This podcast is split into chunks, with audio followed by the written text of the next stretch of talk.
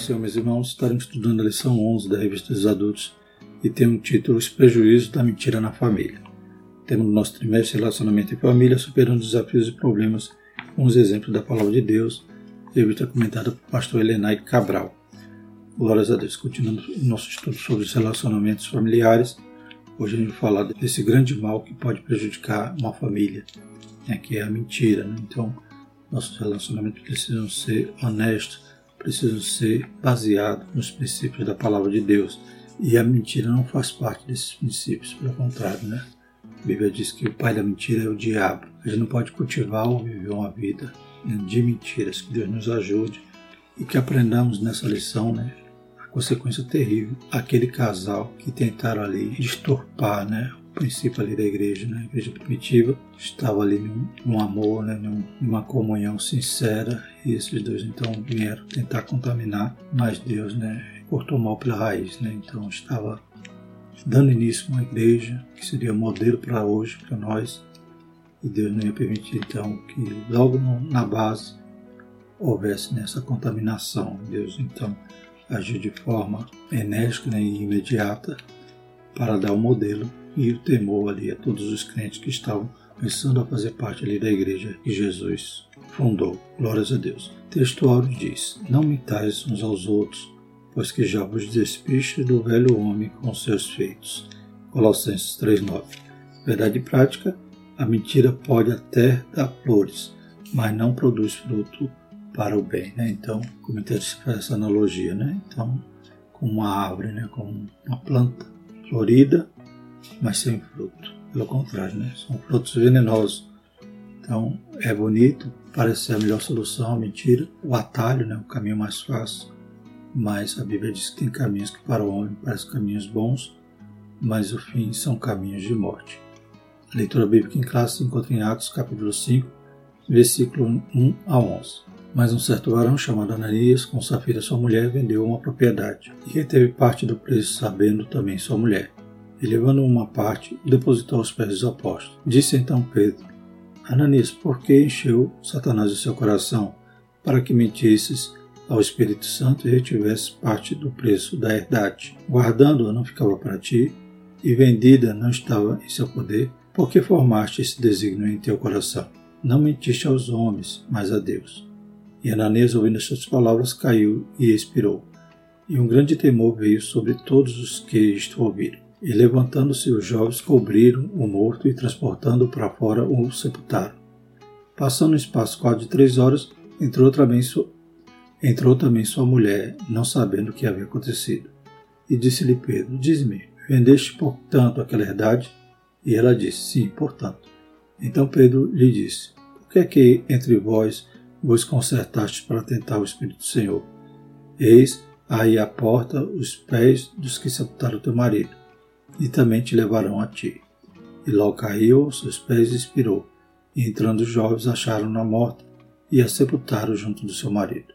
E houve grande temor em toda a igreja e em todos os que ouviram estas coisas.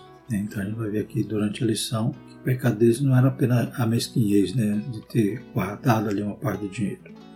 A gente já vê aqui que foi um pecado de incredulidade, de achar que Deus não estava vendo, e querer zombar, mentir ao Espírito Santo, achar que podiam brincar né, com Deus e enganar, né? E a gente vai ver também que o pecado deles foi querer, né, ter vanglória, querer ter alguma posição ali diante da igreja, diante dos apóstolos. Então, eles fizeram com uma motivação totalmente errada, né? diabólica. Né? Então, embora como veremos durante o estudo, né, eles poderiam nem ter vendido, poderiam ter vendido e guardado todo o dinheiro, poderiam dar uma parte. O problema todo foi a mentira que gerou esse mal todo, a ponto deles serem instantaneamente ali castigados. Então, Deus não ia permitir que a igreja, na sua base, ou seja, a igreja primitiva que serviria de modelo para todas as igrejas durante toda a história, iniciasse com essa corrupção, né, com, de busca assim, de, de poder, de prestígio, sem que Deus intervisse, achando que a igreja não tinha dono. Os objetivos da nossa lição são investigar a natureza da conversão de Nani e Safira, refletir a respeito do problema da mentira na família, expor o conselho bíblico de como proteger a família da mentira e da hipocrisia. A introdução diz o seguinte: a história de Anani e Safira foi marcada negativamente pela mentira que o casal proferiu no início da igreja. Ao longo da história da igreja pós-Pentecoste, no livro de Atos dos Apóstolos, um sentimento amoroso a respeito dos pobres dominava na igreja, cheia do Espírito Santo. Para que os necessitados não tivessem carência, alguns dos novos convertidos que tinham posses negociavam suas propriedades e depositavam o dinheiro recebido junto aos pés dos apóstolos para a distribuição aos necessitados. Nesse contexto, o casal Anani e Safira deixou-se dominar pela inveja e o desejo de chamar a atenção dos demais. Por isso eles mentiram contra os apóstolos e a igreja. Nessa lição estudaremos o perigo que a mentira traz para a família cristã. Além de tragédia espiritual, ela também traz uma tragédia familiar. Eles combinaram a mentira em sua casa, né? Então, além de tentar enganar os outros, eles também estavam ali sendo cúmplices um do outro. E como vimos aqui, o problema não foi só a mentira, né? mas foi todo o pecado que foi sendo concebido no coração deles. Inveja e desejo de chamar a atenção dos demais. Né? Também a Bíblia fala que mais à frente acontece a situação ali daquele Simão, né? que diz lá em Atos 8, 18 e 19, e Simão, vendo que pela imposição de mão dos apóstolos era dado o Espírito Santo, lhes ofereceu dinheiro, dizendo: Dai-me também a mim esse poder, para que aquele sobre quem eu puser as mãos receba o Espírito Santo. Então a gente vê uma motivação também torta, né, que nasceu ali no coração de Simão. Ele havia recebido o Evangelho, crido, né? porém quando viu né, os apóstolos cheios de poder, impondo as mãos e os discípulos sendo batizados o Espírito Santo, Simão quis comprar. Então ele achava que as coisas de Deus são assim, pode se pagar por elas, pode ter, né, através de um recurso humano, obter poder dos céus. Né? Então, da mesma maneira que Ananias e Safira aqui talvez quiseram, com essa atitude, né, ganhar a graça né, do, dos apóstolos e da igreja e com isso ter algum prestígio, talvez até um cargo. Felizmente isso acontece nos dias de hoje. Né? Muitos também acabam mentindo, acabam usando de forma fraudulenta para obter posição na igreja. Né? Já pensou se Deus fosse fulminar todos esses que estão também usando a mentira hoje? Claro também que durante a história da igreja, né, também muitos com motivação torta, né, corromperam a igreja, principalmente quando a igreja passa pelo período da perseguição, depois se torna uma igreja política. Né, a partir do momento que Constantino proclama ali o cristianismo como religião oficial e também os cabos da igreja eram movidos às vezes por dinheiro, por mentira, como estava agora no coração de Ananias e Safira. Então Deus não ia permitir começar mal, né? Tem um ditado que diz que começar mal termina mal. Começou tudo bem. Depois os homens, com seu pecado, com sua corrupção, que acabaram né, distorcendo a igreja. A igreja passou por momentos muito difíceis, período da história que chamava-se até Idade das Trevas, né? Ou seja, a igreja com todo o poderio, e esse período é chamado de Idade das Trevas, porque era uma igreja corrupta. Que Deus tenha misericórdia de nós. Deus não ia permitir isso no início. A igreja primitiva nasceu sã. Tinha seus defeitos, tinha seus problemas, mas essa corrupção Deus não permitiu logo no início. E Deus cortou o mal pela raiz. E os que praticam tais coisas até hoje, não pense que Deus não está vendo. Né? Se for salvo, um dia vai ter que prestar conta no tribunal de Cristo qual foi a motivação das suas obras. O que te movia? Era o amor? Era o desejo de ganhar almas? Ou era somente o orgulho, o desejo por prestígio? Que Deus tenha misericórdia, porque se esses pecados enraizar no coração, nem sequer sobe, né? fica para o julgamento do trono branco. Que Deus nos ajude e que possamos ter uma motivação santa para fazer a obra, não como a Lei Safira, que usaram até o recurso da mentira para buscar algum prestígio, alguma glória. Que Deus nos ajude. O primeiro tópico fala sobre uma conversão duvidosa. Por que uma conversão duvidosa? Porque as atitudes do casal não revelavam a transformação de vida alcançada pelo poder do Evangelho. Romanos 1,16. Embora atraídos pela prática da igreja, simpáticos a causa do Evangelho, Ananias e Safira não corresponderam à obra de regeneração do Espírito Santo ou seja, eles não foram genuinamente transformados. João 3, versículo 3 ao 7. Então, eles não nasceram de novo, né? É importante batizar que o início do movimento de Pentecoste, Ananias e Safira uniram-se à igreja local, passando a fazer parte dela, entretanto, a velha natureza se revelava na hipocrisia, na cobiça e na mentira do casal. Então a gente sabe que a igreja começa ali os 120 que estavam no cenáculo, são batizados com o Espírito Santo. Depois da pregação de Pedro, cerca de 3 mil se unem à igreja. Porém, a Bíblia vai falar que a cada dia Deus acrescentava né, ao povo aqueles que haviam de salvar. Ananias e Safira estavam ali naquele momento claramente né, não crentes. É, o pastor Ciro Zibord, no seu vídeo, até acredita que talvez eles até tinham sido crentes uma época e estavam agora carnais, desviados. Mas, né, se se converterem em algum momento ou não, neste momento eles não estavam convertidos, pelo contrário, deixaram Satanás encher o coração deles. Foram mentir e, como já falamos, né, o pecado não foi só a mentira, não foi só a mesquinhez, mas foi a inveja, né, que eles viram que Barnabé havia feito uma ação dessa de forma sincera, de forma pura, e eles tentaram imitar, tentaram ofertar ali, mas na base da mentira. O problema deles, então, foi essa inveja, o desejo de prestígio, usando o recurso da mentira e a incredulidade de achar que a igreja não tinha dono, né? Pedro falou: vocês não estão mentindo aos homens, os homens podiam até enganar, mas estavam mentindo ao Espírito Santo, estavam mentindo a Deus. Na linha de pensamento do comentarista, eles nem convertidos eram. Segundo o subtópico, a comunhão na igreja de Atos.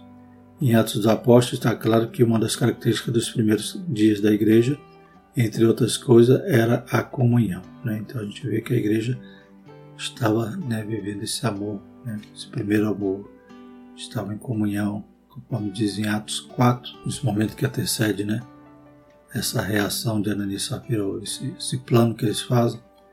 Então, no versículo 34 ao 37 diz o seguinte: Não havia, pois, entre eles necessidade algum, porque todos os que possuíam herdade ou casas, vendendo-as, traziam o preço do que fora vendido e o depositavam aos pés dos apóstolos, e repartia-se cada um segundo a necessidade que cada um tinha.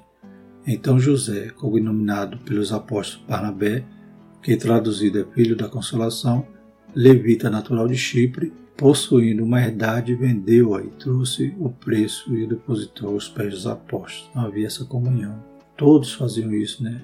Então não era ninguém obrigado a fazer, ninguém mandava eles fazer isso. Fazia de forma voluntária. Vendiam suas herdades e davam dinheiro para que fosse distribuído para todos, para não haver necessidade no seu meio. E Barnabé faz isso, né? Então a gente vê que eram ofertas sinceras, né? genuínas. A gente vai ver depois que Barnabé se destacar né? no ministério, não por causa disso, porque ele já tinha o coração puro. Glórias a Deus. É semelhante à oferta de Abel e Caim. Né? Então Abel deu com sinceridade, deu o que tinha de melhor. E Caim deu por dar, né? porque por obrigação. Então sem a motivação correto. E acontece agora também com Ananias e Safira. Os convertidos a Cristo daquele tempo, advindos do grande grupo dos quase 3 mil novos cristãos, tinham tudo em comum, pois o Espírito Santo gerou no coração desses cristãos o amor generoso e voluntário. A marca dessa igreja era ajuda mútua, pois seus membros vendiam suas propriedades e depositavam todo o valor arrecadado aos pés dos apóstolos. Esse dinheiro tinha o objetivo de ajudar os mais pobres de Jerusalém. Atos 4, 34 a 35. Um exemplo desse espírito na primeira igreja foi um homem chamado Barnabé. Ele vendeu suas terras e entregou todo o dinheiro, de forma voluntária, para suprir a necessidade dos cristãos carentes. Glórias a Deus. Então havia esse sentimento, essa comunhão, né? esse comunitarismo. Né? Não era comunismo. Ninguém era forçado a nada, fazia por amor. Né? Glórias a Deus. Quando alguém tenta distorcer a palavra de Deus, dizer que Jesus era comunista, que os, a igreja era comunista, a gente vê quão longe né, esses regimes estão do modelo bíblico. Porque quando se implanta um modelo comunista em algum país, esses que dizem serem contra as elites, serem contra né, a burguesia, acabam se tornando burguesia e elite, porque sempre tem uma classe dominante que vai estar subjugando os outros e vivendo no luxo, né? vivendo com poder e usufruindo dos outros, dos mais pobres. Então, não tem nada a ver comunismo com cristianismo, né? Ali era comunitarismo, ou seja, os crentes faziam tudo de forma amorosa, voluntária. Terceiro subtópico, a igreja e a hipocrisia de Ananias e Safira. Quando ouviram o desprendimento generoso de Barnabé, Ananias e Safira encheram seus corações de inveja. No lugar de agir de maneira generosa, eles cultivaram um sentimento carnal, tramando o plano para impressionar os apóstolos e a igreja. Atos 5, 1 e 2. O plano era o seguinte: vender uma propriedade e levar o dinheiro como oferta à igreja para reter uma parte desse valor para eles mesmos e entregar outra parte como se fosse o valor completo. Ananias e Safira fingiram dar todo o dinheiro à igreja. É muito triste quando a hipocrisia e o engano se instalam no coração do homem. Né? Então, quando a gente vai começar a elencar que os pecados que estavam ali no coração de Ananias e Safira, a gente vai ver que são muitos. Né? Mais um, né? Hipocrisia. Mais trágico ainda quando essa realidade acontece no seio da família cristã.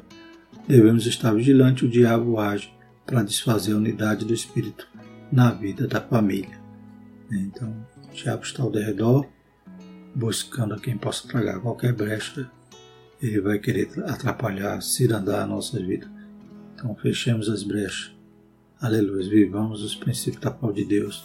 Que nossa palavra possa ser ensino ou não, pois o que passar disso é de procedência maligna. Quarto subtópico, quando a mentira e enche os corações. Cheio do espírito incisivo e com autoridade espiritual, o apóstolo Pedro disse a Ananias, Ananias, por que encheu Satanás o teu coração para que mentisse ao Espírito Santo e retivesse parte do preço da herdade? Guardando-a não ficava para ti, e vendida não estava em teu poder, por que formaste esse desígnio em teu coração? Não mentiste aos homens, mas a Deus. Então, a propriedade era dele, ele fazia o que queria, ninguém obrigou ele a vender nada. Só fez aquela atitude só para se mostrar. Ele poderia ter vendido e ficado com o dinheiro todo, não era pecado. Ele poderia ter vendido e dado uma parte, dito, né? Ó, estou dando tantos por cento, né? um pedaço aqui desse dinheiro para ajudar aí os pobres. Também não estava errado, estava fazendo até uma atitude boa, né? Estava fazendo ali uma ação realmente de caridade, de amor, né? Com sinceridade. Mas não, eles quiseram se mostrar e dizer: não, aqui está o dinheiro todo. Então, essa mentira é que o abismo vai puxando o outro estava revestida de inúmeros pecados. Em Atos 5,4, nesse versículo que lemos agora, na nova versão transformadora, diz assim: A propriedade era sua para vender ou não, como quisesse. E depois de vendê-la, o dinheiro também era seu, para entregar ou não. Como pôde fazer uma coisa dessas? Você não mentiu para nós, mas para Deus. Né? O apóstolo Pedro também tratou com a esposa de Ananias, sem ela saber que o esposo havia caído morto na presença de todos. Por que que é entre vós, pois consertaste para tentar o Espírito do Senhor? Atos 5, 9, parte A. Portanto, vemos que a mentira e o engano dominaram o coração do casal para tentar ludibriar a igreja e, consequentemente, a liderança apostólica. Ao tentar enganar a liderança local da primeira igreja, na verdade, eles mentiram contra o Espírito Santo, Atos 5.3, voltando-se diretamente contra Deus. Glórias a Deus. Né? Então, mais um pecado, voltamos a frisar, incredulidade. Achar que Deus não estava vendo, achar que Deus não era o dono da igreja, que não era o Espírito Santo que agia e movia a igreja. Então, também erraram nisso e pagaram alto preço para dar o modelo e para que o temor né, não se ausentasse ali do meio do povo. Segundo tópico, o problema da mentira dentro da família.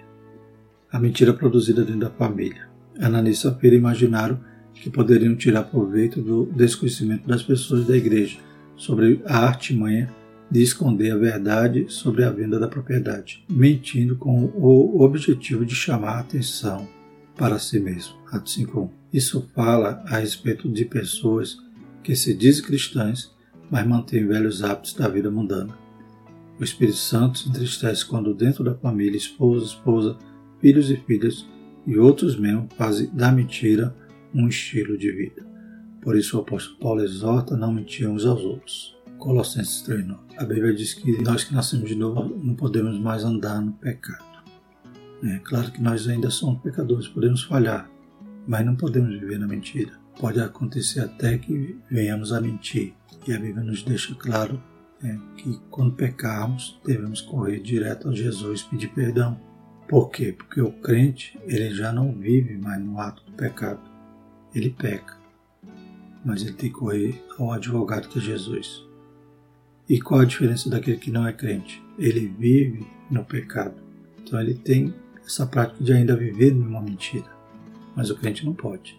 Ele ainda que minta, ele tem que se arrepender logo, pedir perdão. Porque se Jesus voltar, ele fica.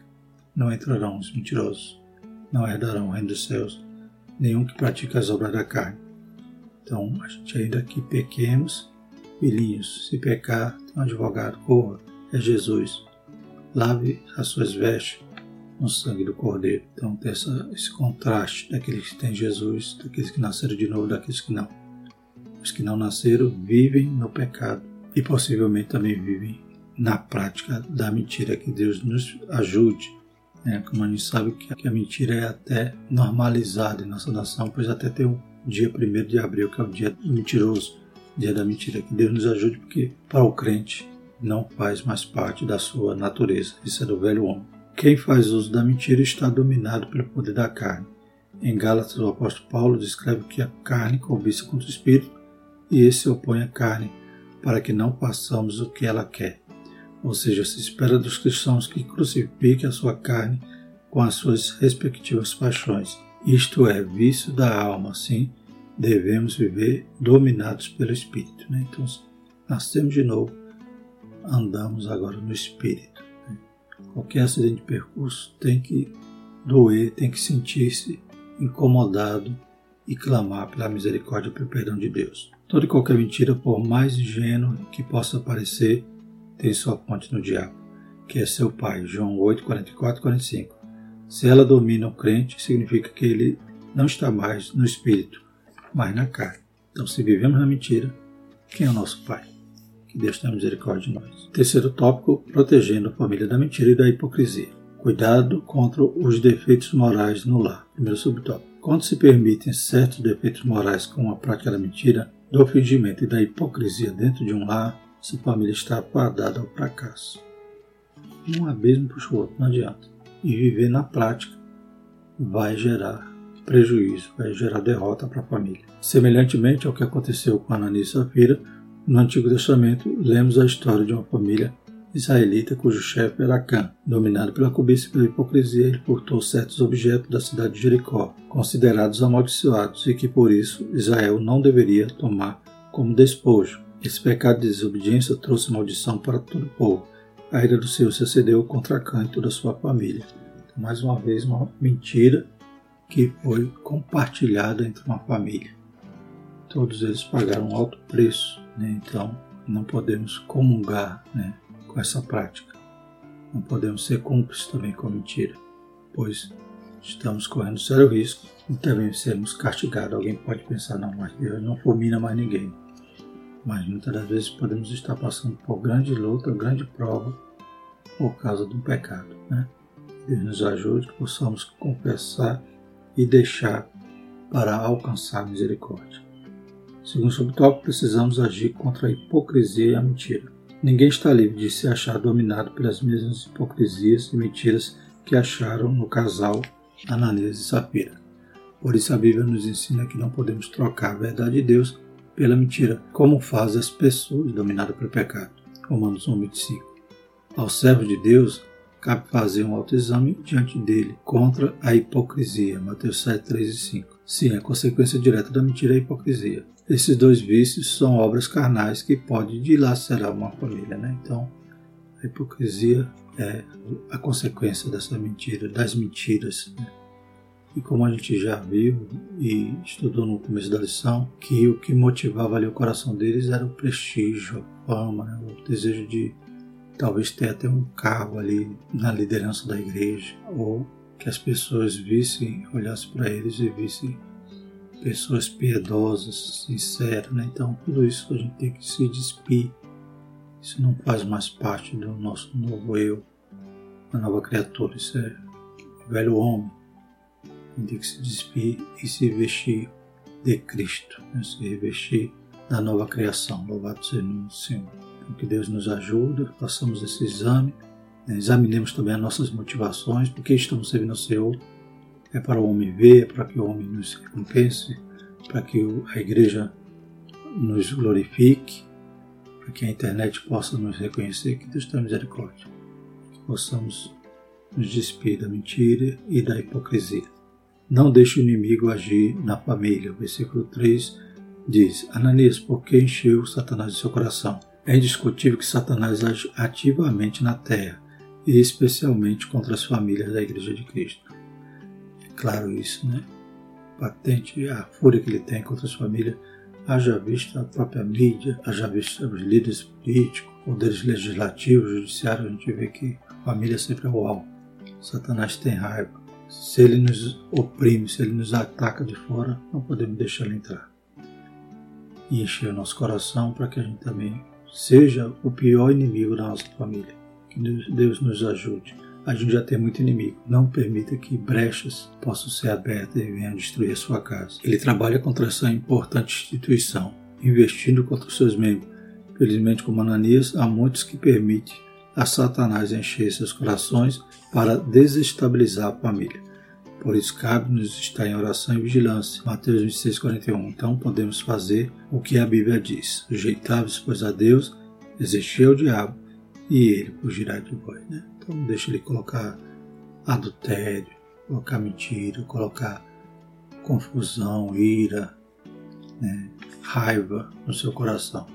Feche todas as aberturas nas quais Satanás possa querer agir contra nós, contra a sua vida, contra a sua família. Né? O alvo dele é destruir a sua casa. Às vezes você pode dizer, não, eu só eu pequei, só eu que vou pagar a consequência. Não, toda a família paga, como a gente já viu aqui em outras lições. Que Deus nos ajude, vigiemos, resistamos ao diabo para que ele fuja de nós. Concluindo, como aconteceu com Ananias e Safira, que foram punidos pelo Senhor com a morte instantânea, membros da família que praticam a mentira podem experimentar consequências gravíssimas por causa dessa prática. A Bíblia diz que a igreja é a coluna e a firmeza da verdade, 1 Timóteo 3,15. Portanto, ainda que num primeiro momento possa parecer difícil, o caminho da verdade sempre é melhor, né? Lembrando a nossa verdade prática, a mentira pode até dar flores, mas não produz fruto para o bem. Que Deus nos ajude. Próxima lição: criando filhos saudáveis. Bendito é o nome do Senhor. Vamos ver o exemplo ali da família Nosso Senhor Jesus. Amém? Vamos agradecer ao Senhor e pedir a sua proteção, sua graça, né? que Ele nos cerque com sua misericórdia, com muralha de fogo, para que o inimigo que está ao derredor não venha nos atingir. Santo Eterno Deus, te pedimos a tua graça, tua proteção, teu auxílio, Pai. Santifica-nos, purifica-nos. Deus Santo, a todo momento, Pai, que venhamos a falhar, que o teu Espírito possa nos alertar, nós possamos, Pai, nos constranger e buscar correndo, aleluia, Pai, o teu perdão, a tua misericórdia. Guarda nossa casa, Pai, livra de toda a cilada do diabo, livra o nosso coração, Pai, de toda inveja, Pai, livra, Pai, nossa mente de toda trama, Pai, do inimigo, para que venhamos a cair em alguma prática dessa, Pai, de mentira, de hipocrisia, de inveja. Deus Santo, Deus Poderoso nos ajuda no livro do mal, visita nosso lar, nossa casa, Pai. Aleluia. Acampa o anjo ao redor, no livro de todo mal. Em nome de Jesus. Amém. Que a graça do nosso Jesus Cristo, o amor de Deus e a comunhão do Espírito Santo permaneça sobre nós, desde agora e para todos sempre. Amém.